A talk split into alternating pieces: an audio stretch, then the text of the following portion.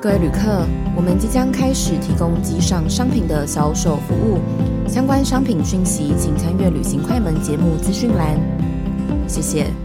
本集节目感谢生动台北录音室赞助播出。生动台北录音室坐落于台北火车站旁的信心青年旅馆 Star Hostel 里，目标是想和许多有趣的创作者共同创造更多交流机会的录音空间，提供创作者疗愈、像家一般的录音空间及交流场所。创作者可以在录完音之后，选择在 Star Cafe 共享空间继续工作。从外县市奔波来参加活动，或者是需要住宿的创作者，都可以使用生动台北提供的优惠码 Something Taipei，在 Star Hostel。里住上一晚，体验前所未有的 Airbnb。Record breakfast and bed。生动台北录音室的地点就在台北火车站旁，交通方便，非常适合大家来这边录音哦。空间有如在城市的绿洲一般疗愈的共享空间，让创作者可以在录完音后直接在这边做后制剪辑。同时呢，生动台北的主持人 Leo 一直都在这边，也欢迎其他的 Podcaster 来这边随时交流。生动台北录音室相关的资讯，请见资讯栏。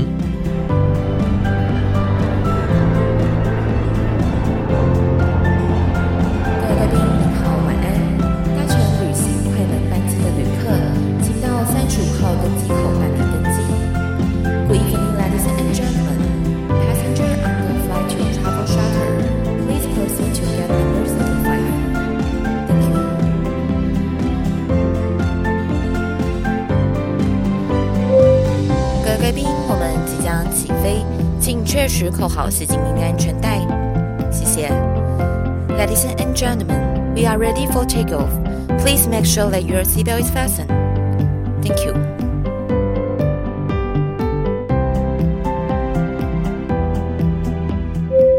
风雨千年路，江山万里行。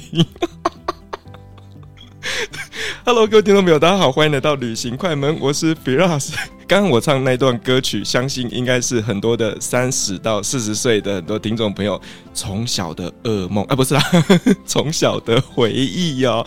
那所以，我们今天呢，大家知道我们要聊什么主题了？没错，我们就是要来聊大陆寻奇。邀请到我们今天的来宾呢，他是大陆寻奇的外景主持人，那同时呢，他也是之前的中视的主播。那他现在呢，是一间健身房的老板娘。好，欢迎我们今天的来宾小蝶。嗨嗨嗨，大家好！哎、欸，我我刚刚真的要一直憋笑到炸掉。我跟你讲，我自己在唱的时候，我内心也在抽搐着。而且我必须要说，就是主持人其实自己是呃完全没有听过跟不会唱这首歌的。我们都是爸爸妈妈那时候才听到。哦，真的吗？对自己录音其实完全不会听到这首，所以你刚刚整个勾起我在童年的回忆，不好意思。而且你知道，我童年对这首歌印象真的很不好。为什么？你刚刚讲说是噩梦，为什么？因为你知道吗？小时候我们这个时间就是在看卡通啊，所以会抢电视。然后阿公阿妈就要转大陆寻奇啊，所以你一听到这是噩梦，就觉得可恶。对。哦，我要说，我相信这个是很多听众朋友，大家一定心里都有一样的阴影吧？没错，没错。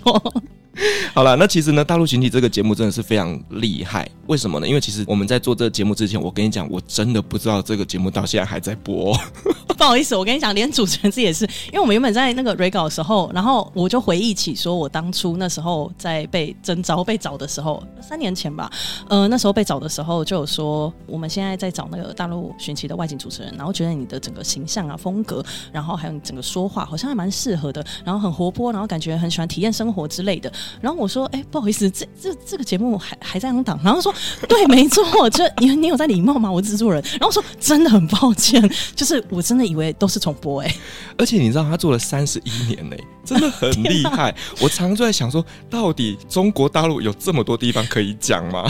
真的，我其实那时候也也是有很多的疑问哦。其实一开始我对大陆寻奇的期待可能会是说去一线、二线城市，一个就是你知道非常先进的地方。结果之后才发现说哦，比较多三线，但是其实三四线也有更多蛮有趣的地方，就是变成说它的落差感会很大，就变得不是像哦城市跟城市，你一个城市人去城市，你就会觉得好像还好。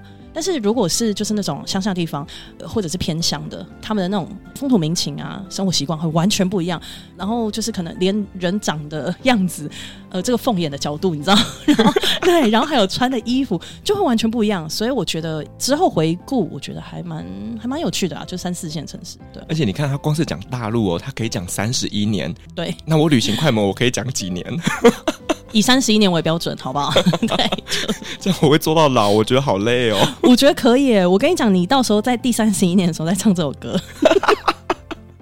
好吧，那我想问一下，就是说当时他们来征召你去担任他们的外景主持人，那基本上这个外景主持人他们的工作是怎么样子分配？是只有你一个吗？还是说有很多的一起轮流呢？呃，其实还蛮多人一起轮的。我们的主持人大概找个两三个，然后一起轮这样子。但是呢，摄影的剧组会是一样的这样子。哦、对，因为他们会希望说，就包含剪辑，然后还有对于当下的，比如说比较会比较了解地陪啊，还有当地的状况，所以都会比较了解这样。然后。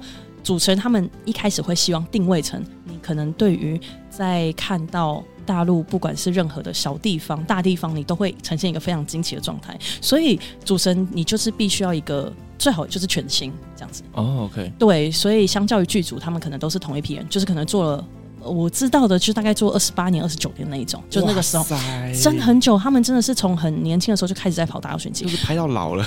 对，但是通常就是啊，也不是通常，就是他们有一些人就是没有结婚这样子。啊，对，因为真的是你必须要花很长的时间去进行拍摄作业，这样有时候去就是可能是一个月或者两个月。那主持人会是在大概两三周就会轮一次这样子。嗯，好，那我其实很好奇哦，像大陆巡集他们的主题这么的多元，那去的省份也这么的多，那你们是怎么去分配这些主题，跟你们要怎么样安排你的行程呢？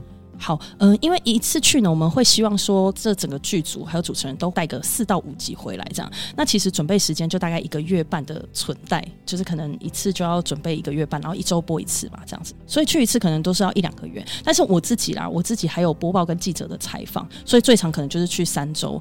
然后剧组可能就是留在当地，之后再换一个下一个主持人进来，然后做交接这样。当然，如果是你自己觉得很有兴趣，当然可以持续留在原地